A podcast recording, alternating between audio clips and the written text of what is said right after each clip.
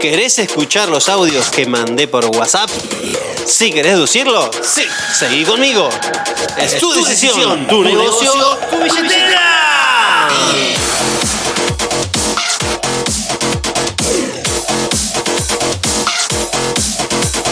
Hola, gente linda, emprendedores del rubro inmobiliario con ganas de crecer, con ganas de progresar, con ganas de aprender.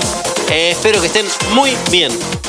Hoy voy a compilarte todos los audios con tips atemporales que mandé este año. Entonces no es un podcast de esto, es un compilado. Y te los quiero dejar acá para que los escuches nuevamente o para que los escuches por primera vez si aún, aún no sos parte de nuestro equipo de RIMAX Centenario. ¿Y por qué? Porque como son atemporales, está bueno volver a escucharlos, interiorizarlos y aprovechar un poco el fin de año para ver si uno en un balance recalcula y dice, bueno, esto más o menos lo apliqué, esto más o menos no tanto. Y como son un montón, lo voy a hacer en dos partes y acabamos de una, de una, de una, audios de WhatsApp. Agente Centenario, déjame decirte esto. Entrenarte es parte del trabajo es parte del proceso. Así como parte del proceso es tomar una reserva, bueno, una parte del trabajo es entrenarte. Si otro agente gana cinco veces más que vos, no el doble, no el triple, sino cinco veces más que vos, la pregunta que sale es, ¿es cinco veces más inteligente que vos? ¿Sabés que no? Claro que no. Simplemente hace cosas diferentes. Yo apostaría que la diferencia son los hábitos. Por eso, si vos encontrás un agente que gana cinco veces más que vos, buscalo porque los hay, ¿eh? pregúntale qué cosas hace él que vos no. Y si querés ganar cinco veces más de lo que estás ganando hoy, simplemente hacelas. ¿Qué podés hacer para ganar más plata, para progresar en el negocio y, y todo lo que siempre hablamos? Bueno, te podés sentar a analizar tu negocio y meterle cerebro, revisar tu base de relaciones, armarla, definir con absoluta claridad tu sistema de trabajo, tu sistema de interacciones, tener tu propio reglamento de trabajo por escrito, y es importante que sea por escrito, ¿eh?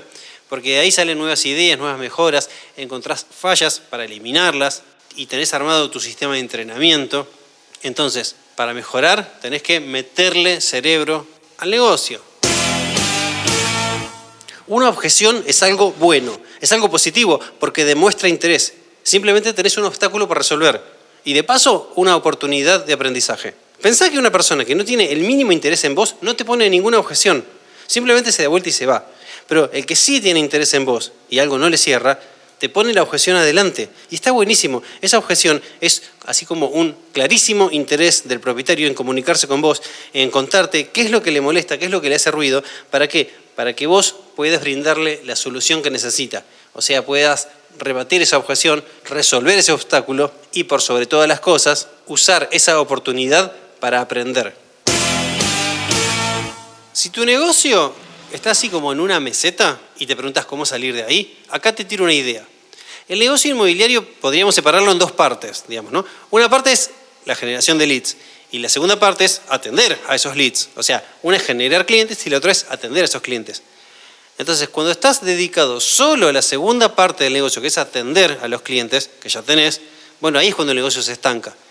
Por eso también te tenés que esforzar y trabajar fuerte en generar leads, generar relaciones, generar nuevos clientes. 10 horas semanales dedicadas a esto. Y tus oportunidades van a crecer de manera proporcional a ese esfuerzo. ¿Cómo prospectar, entre comillas, sin prospectar?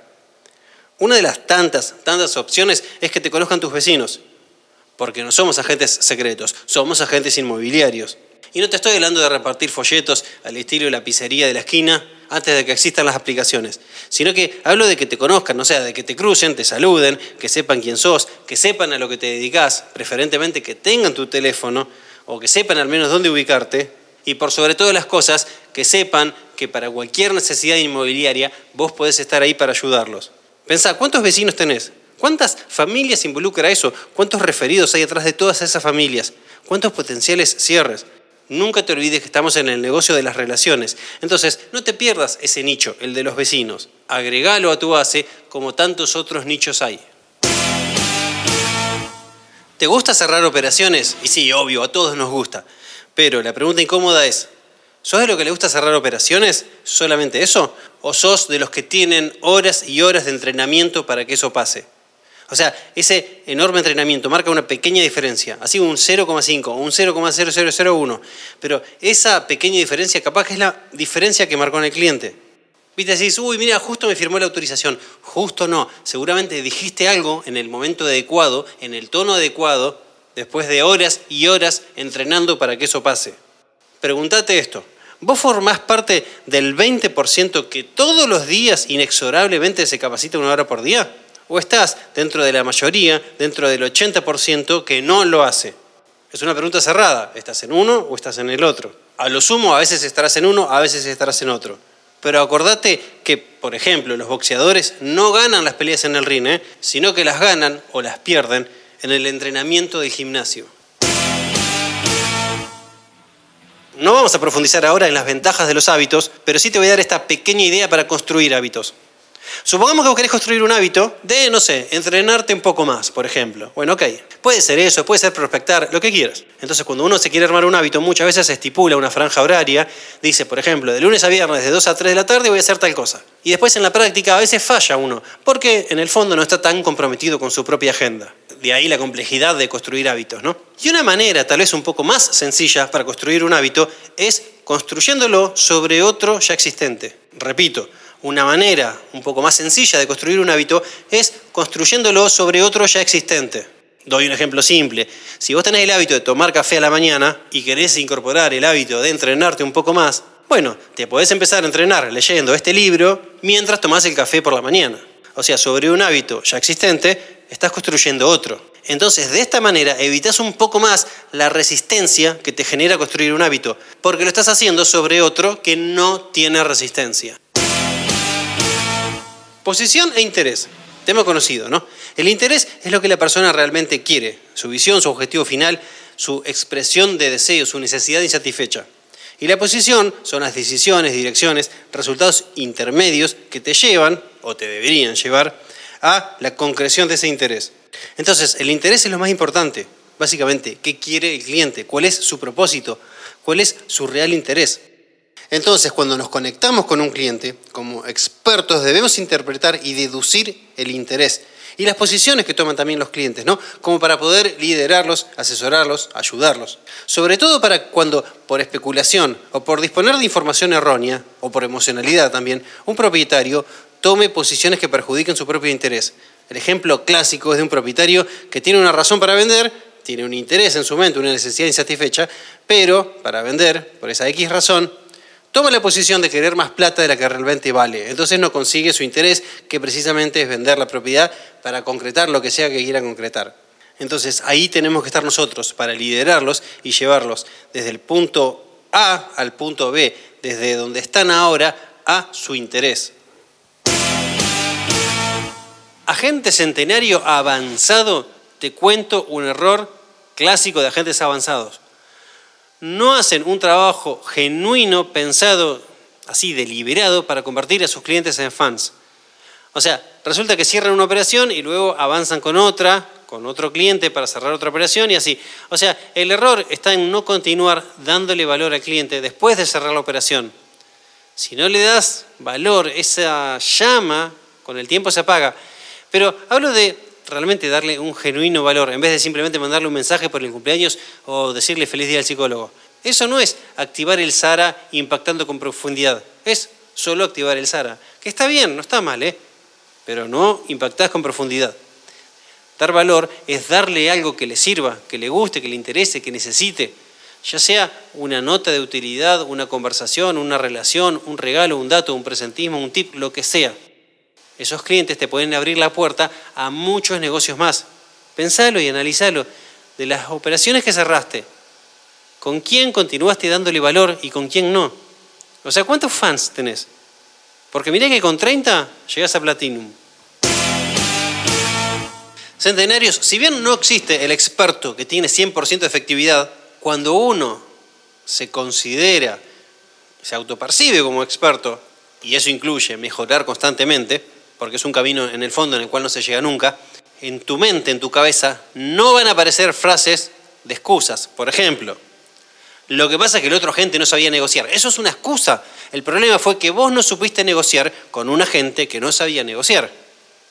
Mirá, tal agente no me daba la visita y la verdad no pude cerrar la búsqueda por culpa de él. Otra excusa. El problema fuiste vos que no supiste negociar con alguien que te estaba tapando una propiedad. No, mira, esta propiedad no la vendo porque el propietario no quiere bajar el precio. Excusas. El problema sos vos que no sabés negociar con un propietario que pone su posición delante de su interés. Mira, esta oferta se me cayó, pero porque el comprador era re difícil, imposible. ¿Cuántas veces no cerramos algo porque el cliente era muy difícil? La pregunta real, ¿era difícil o fue difícil para vos? Yo estoy convencido que la culpa nunca es del otro, sino que la culpa siempre es de uno, que no sabe lidiar con ese otro. Y si se diera el caso que sabés lidiar con el otro, pero el costo-beneficio no es conveniente, lo podés referir a otro centenario que sí le cierre el costo-beneficio. Centenarios, tema objetivos. Muy buen tema para tocarlo en enero, pero la verdad es que sirve para cualquier momento del año. Para cualquier momento en realidad que uno decida empezar a trabajar con objetivos claros y específicos. Yo en lo personal, por ejemplo, muchos años no trabajé con objetivos, porque decía, no necesito objetivos porque voy a poner lo mejor de mí y voy a tratar de hacer lo máximo. Y muchos años sí trabajé con objetivos. Y la verdad es que noto la diferencia. Cuando tenés objetivos, tenés como una dirección más clara, tenés una visión más clara y el camino es más claro y tus acciones de todos los días son un poco más claras. Y lo que me pasaba, y seguramente a muchas personas en el mundo también le pasa, es que como que no tienen tiempo para estas cosas, para el tema objetivos, ni siquiera para cumplir sueños. Y como dice el mergoviano, los que sean que lo conozcan, dice, ¿cómo vamos a tener tiempo si no nos hacemos el tiempo? Yo creo que a veces las personas están como demasiado ocupadas, simplemente estando ocupadas. Y en el fondo posponen su grandeza porque viven la vida de una manera absolutamente reactiva o por inercia. Pero si vos ves un agente realmente exitoso, no suele ser reactivo, sino tiende a ser más proactivo o estratégico. Y casi todos tienen así como sus hojas de papel, sus planes, sus metas, sus procesos. La claridad crea éxito. Te lo repito, la claridad crea éxito. Toda persona exitosa tiene su dirección clara. Y me gusta esta frase, que es un proverbio que escuché por ahí. No hay mejor día que hoy para convertirte en la persona que querés ser.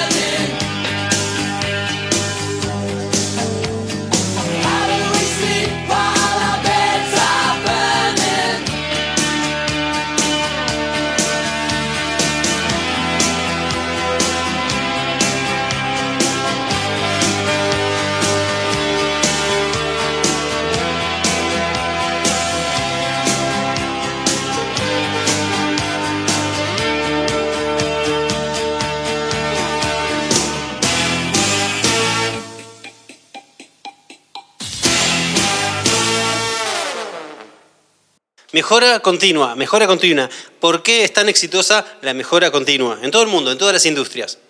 La respuesta del millón, o sea, la respuesta que te puede dar un millón, es porque no apunta a hacer grandes cambios, así como cosas muy estructurales, a girar 180 grados, a empezar todo de vuelta, sino a lo que apunta es hacer pequeñas cositas, pequeñas mejoras constantes. O sea, esas pequeñas y constantes mejoras generan un gran resultado, un enorme resultado. Porque imagínate que viene un top producer y te dice, ah, ok, mira, eh, te hace un escaneo y te dice, mira, vos para ser top producer tenés que mejorar estas 54 cosas. Y vos decís, wow, ya fue, ya está, imposible, nunca voy a ser top producer. Pero de repente, en vez de decirte eso, viene esta persona y te dice, mirá, para ser tu producer tenés que mejorar estas dos cositas, estas dos pavaditas. Entonces vos decís, bueno, genial, vas y las mejorás. Entonces volvés y al ratito te dice, bueno, ahora tenés que mejorar estas otras dos cositas. Y genial, ok, buenísimo. Y vas y las mejorás y así vas y venís, vas y venís, vas y venís. Y después de todo un año, mejoraste esas 54 cosas. Y wow, te compartiste en Top Producer. O sea, no apareció un muro así de un día para el otro, sino que fuiste poniendo ladrillo por ladrillo. Entonces, una buena pregunta para hacerte es, ¿qué vas a mejorar esta semana? ¿Qué cosa chiquitita vas a incorporar? ¿Qué cosa chiquitita vas a pulir? ¿Qué cosa chiquitita vas a mejorar? ¿Qué te va a salir aún mejor de lo que ya te sale? ¿Cuál es tu progreso de esta semana? Tu pequeña mejora de esta semana. No del año que viene, no del mes que viene, sino cuál es tu mejora de esta semana.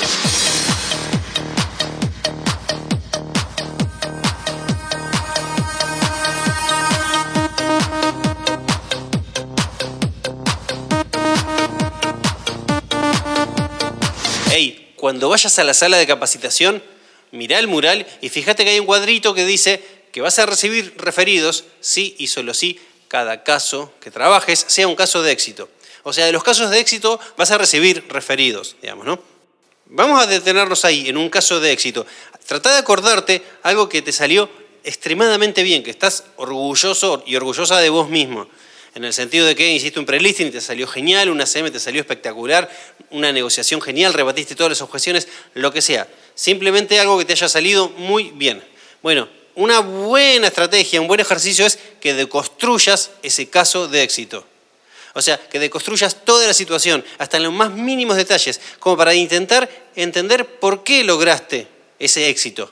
No importa cuán mínimos sean esos detalles, porque digamos como que todos sumados lograron ese caso de éxito. La idea es que lo puedas deconstruir de tal manera que sean así como piezas separadas, que sepas cómo volver a armarlas. O sea, como para volver a construirlo cuando quieras en el futuro volver a hacer ese caso de éxito. Como si fuesen los ingredientes secretos de tu receta del éxito. Y esta deconstrucción es uno de tantos hábitos que podés tener como para lograr que sea normal en vos un caso de éxito. Porque tenés más expertise.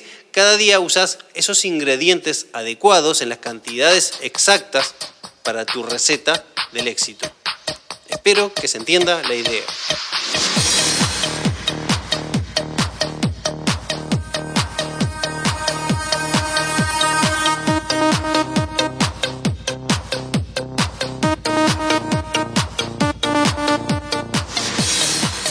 Si vos querés aumentar tu efectividad y te pones a averiguar cómo hacerlo, vas a encontrar un montón de gente de distintos países, de distintos idiomas y que todos más o menos te van a decir la misma idea.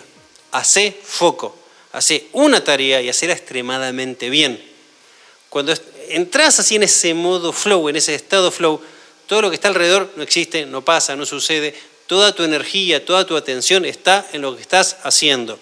De hecho, lo querés hacer lo mejor posible, increíblemente bien no tenés el WhatsApp abierto, no tenés nada que te interrumpa y estás ahí inmerso en la tarea.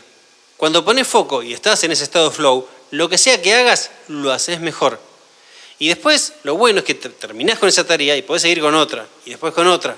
Entonces terminó tu día e hiciste tres cosas, nada más que tres cosas, pero la hiciste bien, muy bien. Así como las tres tops del día, las tres cosas top que tenías que hacer en el día. Al otro día puedes hacer lo mismo, las tres cosas que tenías que hacer, y el otro día lo mismo, y así, cuando termine la semana, hiciste 15 cosas, pero realmente bien hechas. Y al final del mes hiciste 60 cosas bien hechas, muy bien hechas. Y ahí aparecen los resultados. A diferencia de otros que cuando terminan el mes se preguntan a sí mismos, no, che, ¿qué hice este mes? Y bueno, mío como que no se saben responder muy bien. ¿Por qué? Porque tal vez en vez de 60 cosas hicieron 400 cosas, pero todas, todas encimadas y de manera no tan productivas. Por eso, ¿querés aumentar la efectividad? Hacé foco, estate en estado flow, sin aderal, de manera natural.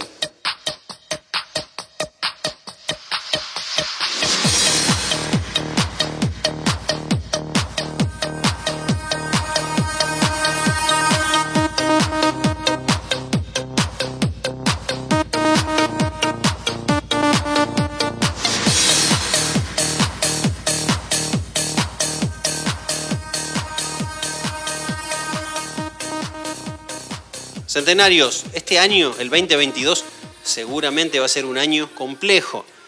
Un mercado complejo. Es un rubro complejo. Un año complejo. El año pasado también lo fue, el anterior también, el anterior también, el anterior también. Y no sé, prácticamente desde el virreinato del Río de la Plata a hoy, el mercado está complejo. Pero déjame decirte esta frase. En mercados complejos ganan los expertos. Mira, hasta me salió con rima y todo. En mercados complejos ganan los expertos. En mercados complejos ganan los expertos. En mercados complejos ganan los expertos. A ver, vamos a, inventar una complejidad, una dificultad, ¿no? Porque uno dice, ok, estos meses que vienen van a ser muy duros, muy difíciles. ¿Por qué? Porque, por ejemplo, a un propietario no le va a ser fácil procesar la información de que su propiedad vale un 35% menos de lo que le gustaría que valga. Entonces, esa puede ser una de las tantas dificultades que vas a atravesar. Pero, pero, voy con esta buena noticia. En mercados complejos ganan los expertos. Entonces, estas dificultades son el mejor contexto posible para los expertos con mentalidad ganadora, porque es donde más ganan.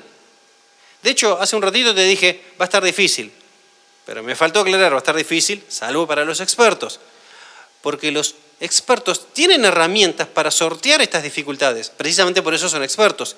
Y como son pocos los que tienen esas herramientas, precisamente el 20% de todo el mercado, tienen mucha menos competencia. Entonces, la ecuación en el fondo es bastante simple.